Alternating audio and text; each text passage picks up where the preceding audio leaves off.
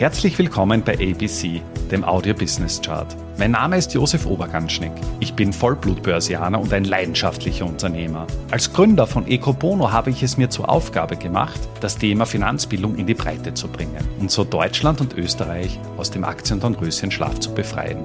Bei ABC, ein Podcast aus dem Podcast-Netzwerk von Christian Drastil, stelle ich deswegen Woche für Woche spannende Zahlen und Statistiken aus den Bereichen Finanzmarkt, Wirtschaft und Gesellschaft vor. Heute beschäftigen wir uns mit den zentralen Herausforderungen des 21. Jahrhunderts. In der Grafik des Tages habe ich euch die globale Risikolandkarte des World Economic Forum mitgebracht. Das World Economic Forum tagt seit ja, gut 50 Jahren einmal pro Jahr im schweizerischen Davos. Dort treffen sich Experten und Persönlichkeiten mit unterschiedlichem Know-how, um diverse Fragestellungen unserer Zeit zu diskutieren. Das heißt, wir haben da beispielsweise Volkswirte, Betriebswirte, geopolitische Strategen, wir haben Militärexperten, Naturwissenschaftler, Physiker, Biologen, und auch äh, Leute aus dem technologischen Bereich.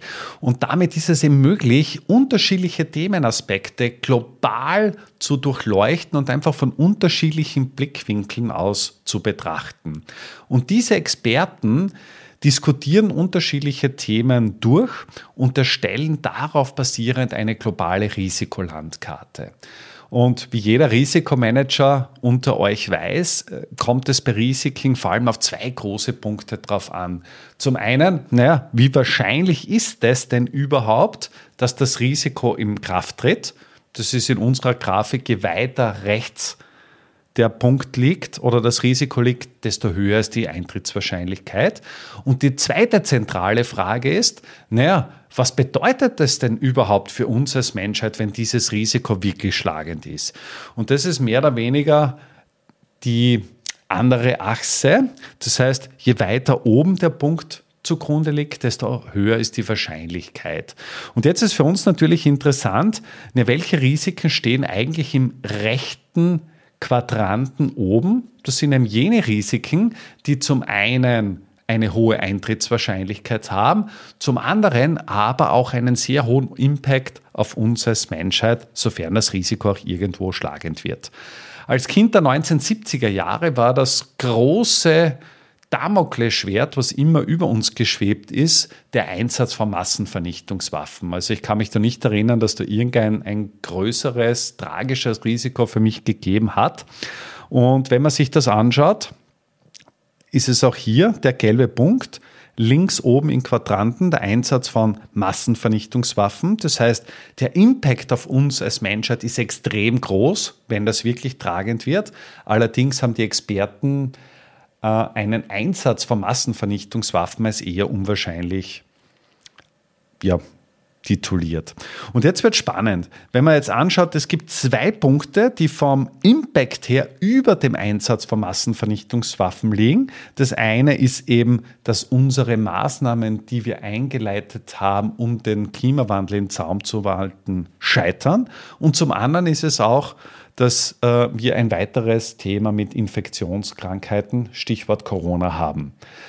Das heißt, das sind einfach die zwei Risiken, die alles andere in den Zaum stellen. Das heißt, sowohl von der Eintrittswahrscheinlichkeit als auch von den Impact absolut oberste Priorität genießen. Darüber hinaus sind im rechten oberen Quadranten viele Risiken aus dem sogenannten Umweltbereich zu finden.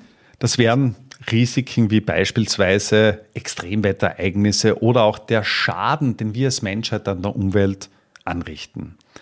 Spannend finde ich auch, dass in diesem rechten oberen Quadranten lediglich zwei wirtschaftliche Risiken zu finden sind. Wir haben auf der einen Seite die Schuldenkrise, auf der anderen Seite auch eine wirtschaftliche Stagnation. Ansonsten finden sich in diesem Quadranten gesellschaftliche Themen, technologische Themen, aber auch geopolitische Themen. Und auch hier sieht man, dass das World Economic Forum zwar das Wort Economic, also ökonomisch oder Wirtschaftlichkeit im Namen trägt, allerdings das Themenspektrum extrem breit ist. Das World Economic Forum unterteilt die Risiken auch hinsichtlich ihrer Fristigkeit. Das heißt, wird es innerhalb der nächsten zwei Jahre von großer Bedeutung sein oder vielleicht erst in fünf oder in zehn Jahren.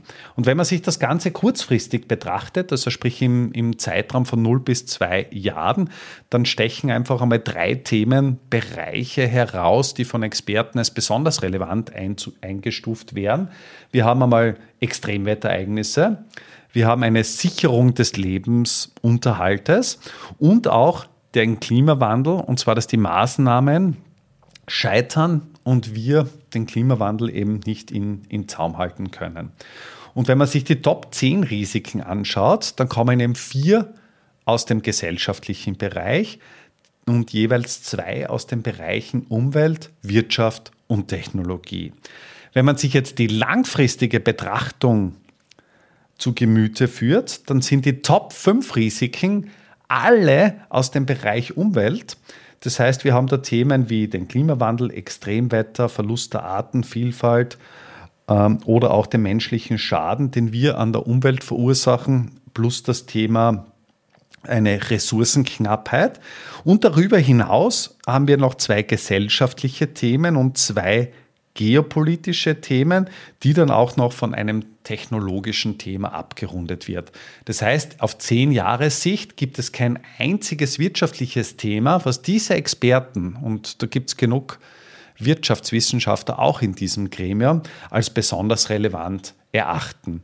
Und auch hier erkennt man, dass das Thema Nachhaltigkeit mittlerweile in der Breite der Bevölkerung angekommen ist. Ein Thema, was äh, uns als Menschheit vor große Herausforderungen stellt und auch ein Thema, was dementsprechend wichtig geachtet werden muss. Wir stehen jetzt vor absolut richtungsweisenden Jahren und es wird die große Herausforderung unserer Generation sein, die Rahmenbedingungen so zu setzen, damit auch unsere Kinder und Enkelkinder eine lebenswerte Erde als stabiles Fundament vorfinden werden.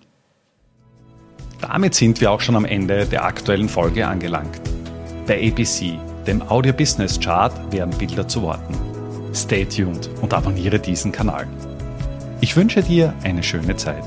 Bis zum nächsten Mal bei ABC, dem Audio Business Chart. Servus und Baba.